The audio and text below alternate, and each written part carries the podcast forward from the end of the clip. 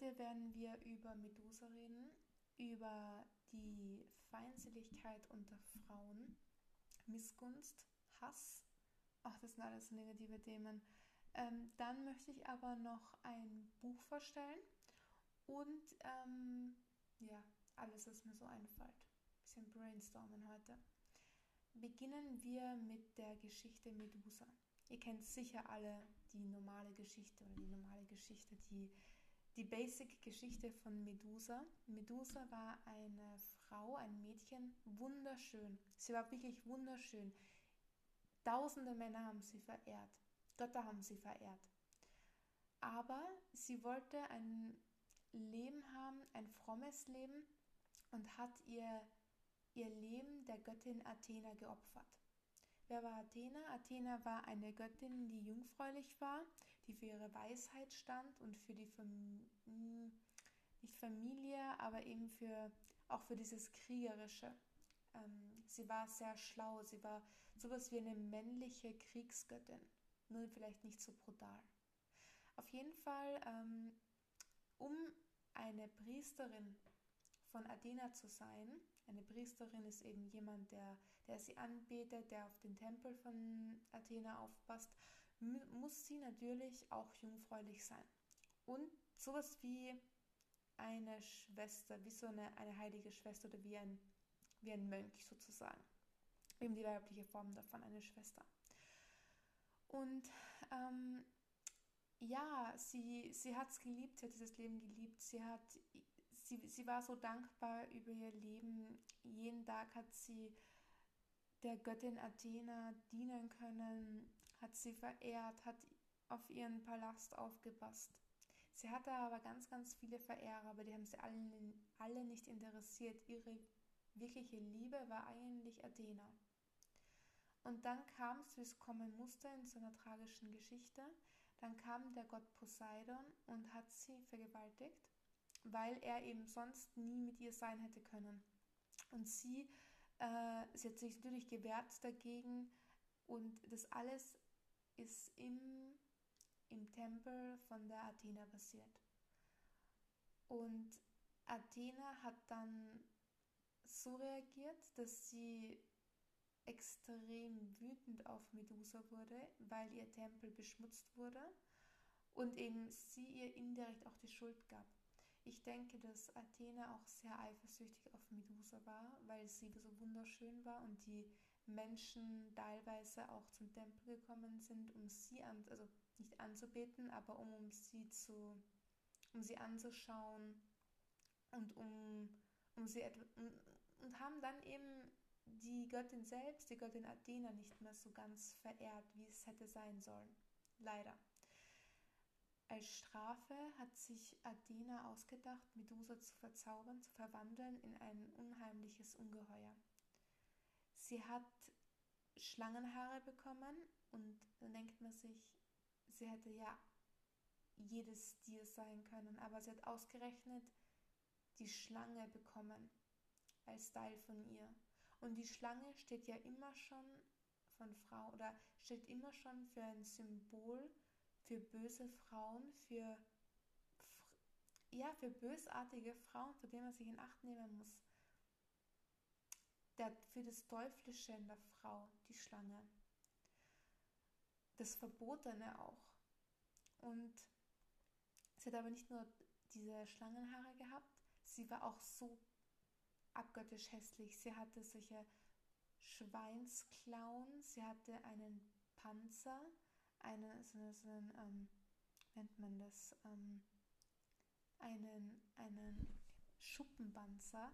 Dann hatte sich bronzene, ähm, bronzene Arme, ich weiß auch nicht warum, aber das, das stand halt da.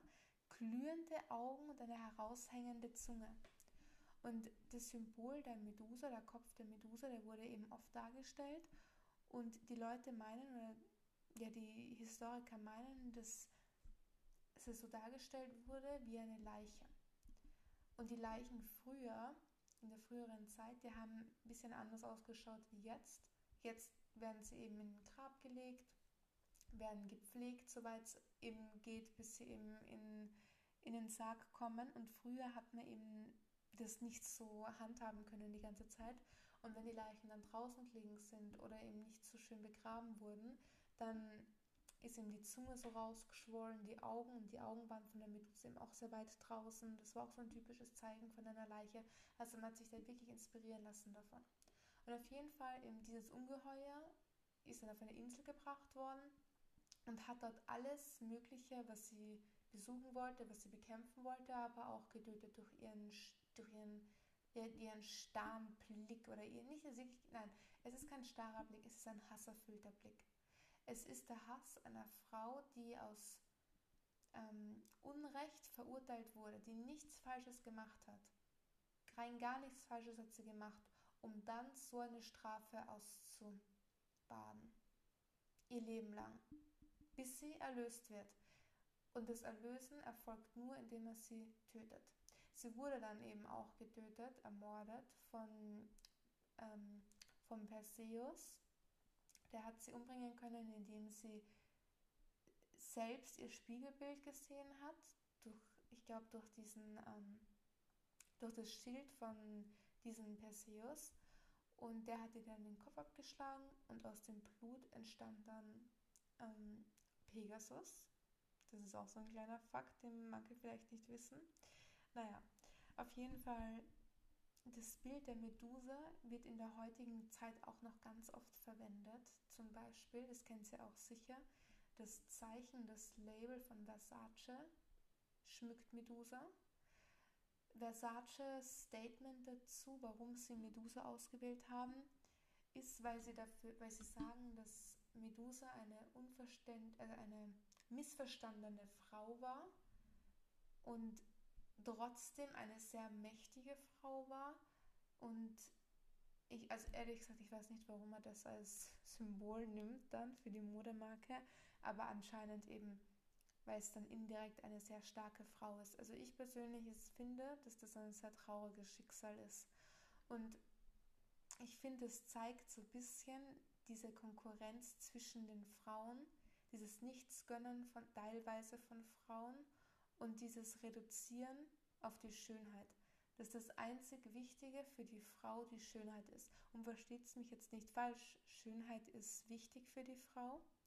Habe auch letztens, ich weiß gar nicht, was das war, ein Video oder ein Buch, kein Plan mehr, dass eben acht, nein, es war ein Video, ähm, dass 80 Prozent, wenn man jemanden neu oder wenn man jemanden trifft auf der Straße, sind eben 80 Prozent euer Aussehen und dann eben das, was halt im Gedächtnis bleibt. Also es ist schon wichtig, einen guten, guten, ähm, ein gutes erstes Bild zu vermitteln und man soll jetzt nicht komplett auf sein Aussehen, das nicht, ach, das kann jetzt kein, nicht dieses österreichische Wort verwenden, aber man soll jetzt dann nicht, also sein Aussehen soll einem nicht egal sein, aber dass man das so an die Spitze hält, dass sich Frauen an dem messen, finde ich schon ganz traurig.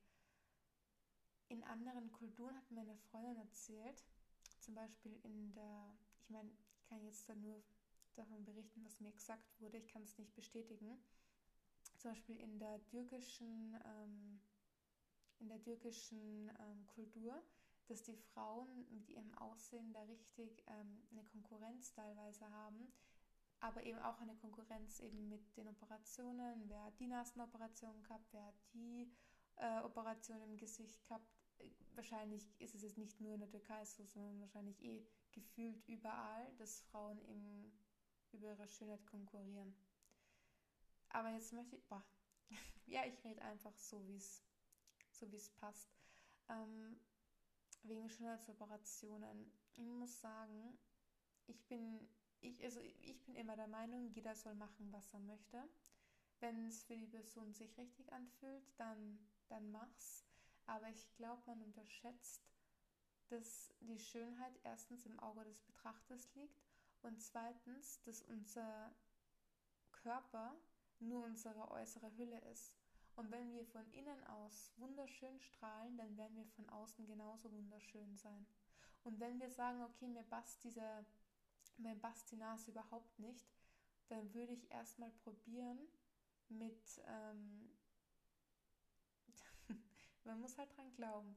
Aber dann würde ich erstmal mit, ähm, mit solchen Submind, meine englische Aussprache, ähm, da muss man mit solchen Affirmationen, das ist besseres Wort vielleicht dafür, mit Affirmationen arbeiten, dass sich die Nase verändert.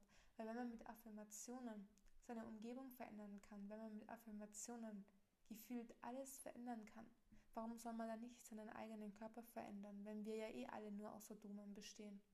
Macht ja Sinn, man muss einfach über den Tellerrand ein bisschen blicken. Und alles, was man sich vorstellen kann, liegt dann irgendwie auch im Möglichen. Kann ja auch von der Theorie ausgehen, dass es unzählige Paralleluniversen gibt und dass sich eben jeder entscheidet, in welchem Paralleluniversum er leben möchte. Und wenn man sagt, okay, ich möchte in dem Paralleluniversum leben, in dem ich dessen das Gesicht habe, was soll denn daran nicht funktionieren? Und unser Gesicht ist ja nicht immer gleich, es verändert sich ja immer. Unsere Nase wächst ja ein Leben lang. Warum soll man das nicht beeinflussen können? Muss man sich mal überlegen. Das ist ganz, ganz interessant. Aber jetzt bin ich schon ein bisschen sehr vom Thema abgekommen. Ich will noch kurz zum Thema Medusa zurückkehren. Und zwar hat es anscheinend auf TikTok mal so einen Trend gegeben, dass Frauen ihr Medusa-Tattoo gezeigt haben. Und das Medusa-Tattoo steht teilweise, nicht immer, aber einige eben auch, weil sie sexuelle Gewalt erlebt haben und sich davon nicht unterkriegen lassen haben, also unterkriegen haben lassen. Weil im Endeffekt ist diese, diese zarte, wunderschöne, aber auf eine Art auch hilflose Frau, die nur ihre Schönheit hatte, verwandelt worden in ein Monster, was andere, vor allem Männer, getötet hat, weil wirklich die Frauen früher haben nicht probiert, Medusa umzubringen. Das waren ja die Männer, die, die die Helden sein wollten, die auf ihre Insel gefahren sind und probiert haben, sie zu töten. Die haben es ja nie geschafft. Und es hätte auch nie jemand geschafft, hätten, hätte dieser eine Held da nicht die Hilfe von den Göttern bekommen. Sonst wäre es ja unschaffbar gewesen. Also ist sie eigentlich aus, hat sie sich, wenn man, man kann es ja auch so interpretieren mit Medusa, dass es sich eben verwandelt hat in ein Ungeheuer, um sich dagegen zu wehren, um Rache zu üben, um nicht mehr nur die Schöne zu sein, sondern um eine, eine, eine, eine, eine, eine Angst von den Männern zu sein, eine Furcht von den Männern, Männer zu bekämpfen. Aber trotzdem ist es eine traurige Geschichte. Weil man kann es eben auch so interpretieren, dass die Frau danach verbittert wird äh, verbittert, nachdem sowas Schreckliches passiert ist, dass man sich immer mit diesem, mit diesem, mit diesem, mit diesem, mit dieser hässlichen Sache auseinandersetzt und dann dadurch selbst hässlich wird. Von außen und von innen, weil sie hat ihn nur mehr gemordet. Mit ihrem starren Blick. Naja. Gut, dann möchte ich mit euch über was anderes reden. Hm, wir, also dieser Podcast, der ist ja dafür da, damit ihr, damit wir zusammen, nicht ihr, sondern wir, damit wir ein spirituelles Leben haben können, damit wir unser bestes Selbst sein können, damit wir alles mit Leichtigkeit manifestieren, in unser Leben ziehen können und ja, living our best lives und aus alten Facetten aufzubrechen alte Glaubenssätze, die noch von unseren Familien, von unserem Umfeld kommen, wegzuschmeißen und das Beste aus unserem Leben zu machen.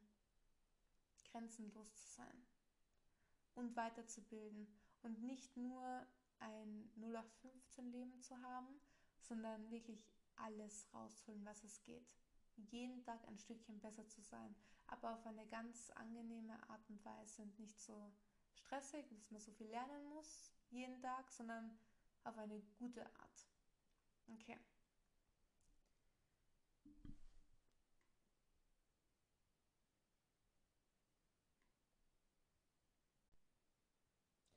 Um nochmal um das Thema oder auf das Thema zurückzukommen, mit dieser Verbitterung. Ich habe das auch ein bisschen in meinem Leben lernen müssen, dass es eigentlich so gut wie immer besser ist, die Sachen dem Lauf lassen, zu lassen und Sachen zu akzeptieren und sich nicht immer alles ausdiskutieren müssen, immer die Leute damit konfrontieren müssen, was sie falsch gemacht haben, was sie hätten anders machen können, weil im Endeffekt lebt jeder in seiner Realität. Wenn die eine Person glaubt, dich verletzen zu müssen, warum, in welcher, wer bist du, dass du, wenn die Person zurückverletzt, dann bist du doch haargenau wie die eine Person. Und im Endeffekt wird Karma irgendwann sowieso alles regeln, also bringt sich's gar nichts. Einfach in seiner Realität leben. Nicht auf alles reagieren und sich auch überlegen, wer hat es verdient, meine Energie zurückzubekommen, sei es jetzt ein Streit oder sei es jetzt Liebe.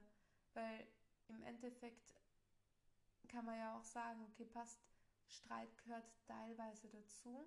Ich meine, natürlich, hm, ich glaube, ohne Streit kann man gar nicht leben. Ich denke jetzt zum Beispiel an Streit mit meiner Schwester zum Beispiel. Ähm, kann ja auch teilweise was Befreiendes sein. Aber ja, überlegt euch, zahlt sich manchmal überhaupt auszustreiten mit der Person? Oder ist es dann doch vielleicht besser, einfach das Leben leben zu lassen und einfach ein friedliches, ruhiges Leben, als wie immer von jeder Seite Drama? Weil ich bin jemand, ich hasse Streit, außer es ist halt so mit der Schwester, aber es ist nicht wirklich Streiten, es ist eher so Zickereien. Aber ich gehe Streit aus dem Weg. Wenn mir jemand kommt, wenn ich zum Beispiel irgendeine neue Bekanntschaft oder eine neue Freundin kennenlerne, und ich merke, okay, die Person, die streitet sich oft mit anderen Leuten. Die Person macht Sachen, wo ich mir denke, okay, komisch, würde ich jetzt anders machen. Zerstreitet sich oft. Ist das dann wirklich, will ich dann wirklich so eine Energie um mich herum haben, die immer Drama suchen möchte? Das ist doch nicht schön. Ich meine, ja, jedem das seine, aber ich persönlich finde, ein friedlicheres Leben ist so viel angenehmer. Da kann man sich noch auf, da kann man sich auf alles Wichtige konzentrieren. Und dann ist man mehr in seinem Leben.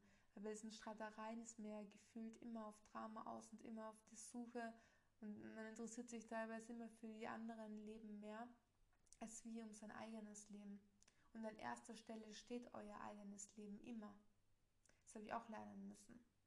Sachen ruhen zu lassen eben und Sachen nicht tot auszudiskutieren, weil im Endeffekt man kommt nie mit jemand oder man kommt nie mit allen Leuten auf den gleichen Nenner, weil wir eben alle anders ticken und alle andere ja alle andere Werte haben, andere Meinungen haben. Das ist einfach so.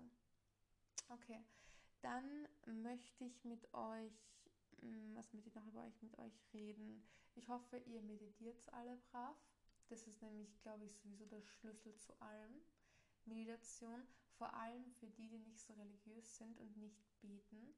Ich persönlich weiß noch, dass ich, als ich klein war, also ich komme jetzt aus keiner religiösen Familie, aber ähm, mein, meine Großeltern, mein, mein Vater haben immer gesagt, ja, ich muss immer beten und ich muss immer auf ähm, eine bestimmte Heiligen bet, Heilige beten, wenn ich irgendwas irgendwas haben möchte oder irgendwelche guten Noten oder, oder Unterstützung bei Schularbeiten oder sowas.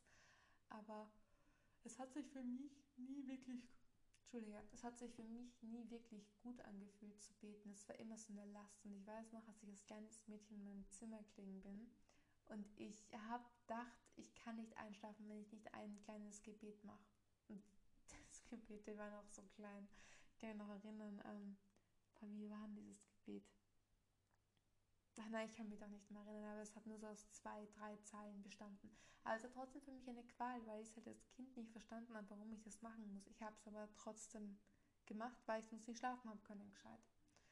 Ähm, auf jeden Fall sind eben diese Gebete, wenn es eben bei euch, wenn ihr nicht religiös seid, dann hilft es ja auch nichts, dann probiert es mit dem Meditieren. Und beim Meditieren wirklich konsequent sein. Und ich finde auch, dass wenn man den Morgen richtig startet, dann zieht sich das den ganzen Tag durch. Wenn der Morgen schon scheiße läuft, dann läuft, finde ich, der Rest auch richtig scheiße. Aber stellt euch mal so einen richtig wunderschönen Morgen vor. Ihr steht in der Früh auf, ihr steht extra früher auf, dass ihr euch wirklich langsam, dass ihr langsam in die Gänge kommen könnt. Ja, also meine, meine Routine war ja so, dass, ich, dass ich mir dann einen Kaffee von unten hole, den hole ich dann in mein Zimmer rauf und dann wenn alles gut geht, schlafe ich vielleicht, oder schlafe ich nicht, aber dann, dann, dann, dann, sitze ich gefühlt ein paar Minuten in meinem Zimmer, dann ähm, äh, Entschuldige, dann sitze ich ein paar, paar Minuten in meinem Bett und dann schaue ich, dass ich dann langsam zu meiner Meditationsecke gehe. Das ist, setze ich mich auf den Boden hin, dann hole ich meine Kristalle raus, dann zünde ich meine Kerzen an und dann, ja, dann, äh, dann, dann meditiere ich für 25 Minuten. Dann schaue ich, dass ich die ersten paar Minuten mich auf meinen Atem konzentriere, immer ruhiger werde und dann bekommt man, finde ich, so ein gewisses Gefühl im Körper. So, ich merke, es ist, es ist so eine tiefe Entspannung, aber gleichzeitig so ein komisches Gefühl in der Brust. Man kann es gar nicht beschreiben, man muss es ausprobieren. Probiert es einfach aus, ihr werdet es sofort merken. Ne? Obwohl sofort, ihr werdet es nach ein paar Einheiten hundertprozentig merken. Auf jeden Fall, ähm, genau. Und dann, äh, dann, dann visualisiere ich einfach, dann visualisiere ich mir mein Leben. Dann denke ich mir, wer möchte ich sein? Was möchte ich ausstrahlen? Was für Energie möchte ich abgeben? Wer möchte ich heute sein? Was, was möchte ich von dem Tag haben? Weil wenn man ohne Erwartungen an den Tag geht, ja okay, dann bekommt man aber halt auch irgendwas. Müsst ihr euch überlegen, wenn ihr keine Erwartungen habt, soll das Universum euch geben. Dann bekommt ihr eben ja, das Mindeste. Aber ihr habt ja auch die Möglichkeit, ähm, irgendwas richtig Geiles ähm, zu bekommen an dem Tag. Ihr entscheidet es halt selbst. Okay.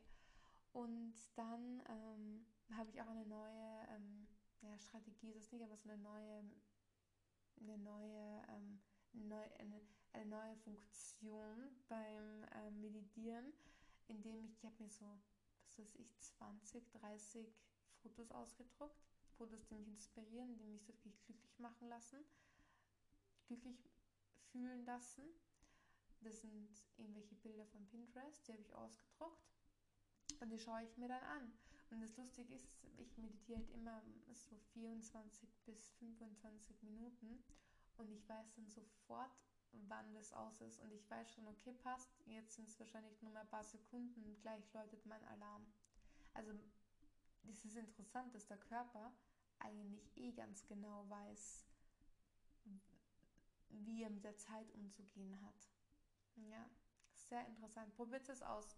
Und schreibt es mir. Ich meine, ich habe jetzt nicht wirklich eine, eine ähm, dass ihr mir da wirklich gut schreiben könnt, aber ihr könnt es mir auf TikTok schreiben. Da habe ich meinen Account. Der heißt Moon Hour Podcast. So wie man es, ja, wie man spricht, logischerweise. Ähm, da können Sie mir schreiben, da können Sie mir, da können Sie mir generell alles auf, auf TikTok schreiben. Vielleicht werde ich dann auch irgendwann einmal eine Instagram-Seite haben für die von euch, die keinen TikTok haben. Und noch kurz zu TikTok, ist es ehrlich gesagt nicht meine Lieblings-App. Ich habe auch so einen kleinen Hass gegen TikTok, weil ich das Konzept ganz schrecklich finde, sich so berauschen zu lassen von tausend Videos. Das sind so viele Sinneseindrücke und ich denke, unser Gehirn ist damit maßlos überfordert. Ähm, besonders weil so viele schwachsinnige Videos auf TikTok sind. Und es sträubt sich eigentlich so vieles in mir, TikTok zu benutzen aber ich benutze es eben, damit ich eine Reichweite mit euch habe und damit man, ja, damit man eben aufmerksam wird auf den, auf den Kanal. Anders geht es ja nicht wirklich. Und man muss dann eben auch überlegen, okay, Jolan, okay, es ist nicht alles schlecht auf TikTok. Es gibt genauso gute Sachen, es gibt inspirierende Sachen. Man muss es sich halt selbst raussuchen, ähm, was man sich da ausliefert oder wem man sich da ausliefert. Also schaut, dass ihr eben auch nur Accounts folgt, die euch gute Energie geben, weil ja, ihr müsst so aufpassen mit eurer Energie. Und mir kommt auch vor, dass wenn man eben zu sehr in diesem Social Media wie er wahr ist, dann zieht das Leben an einem vorbei, ohne dass man es wirklich lebt.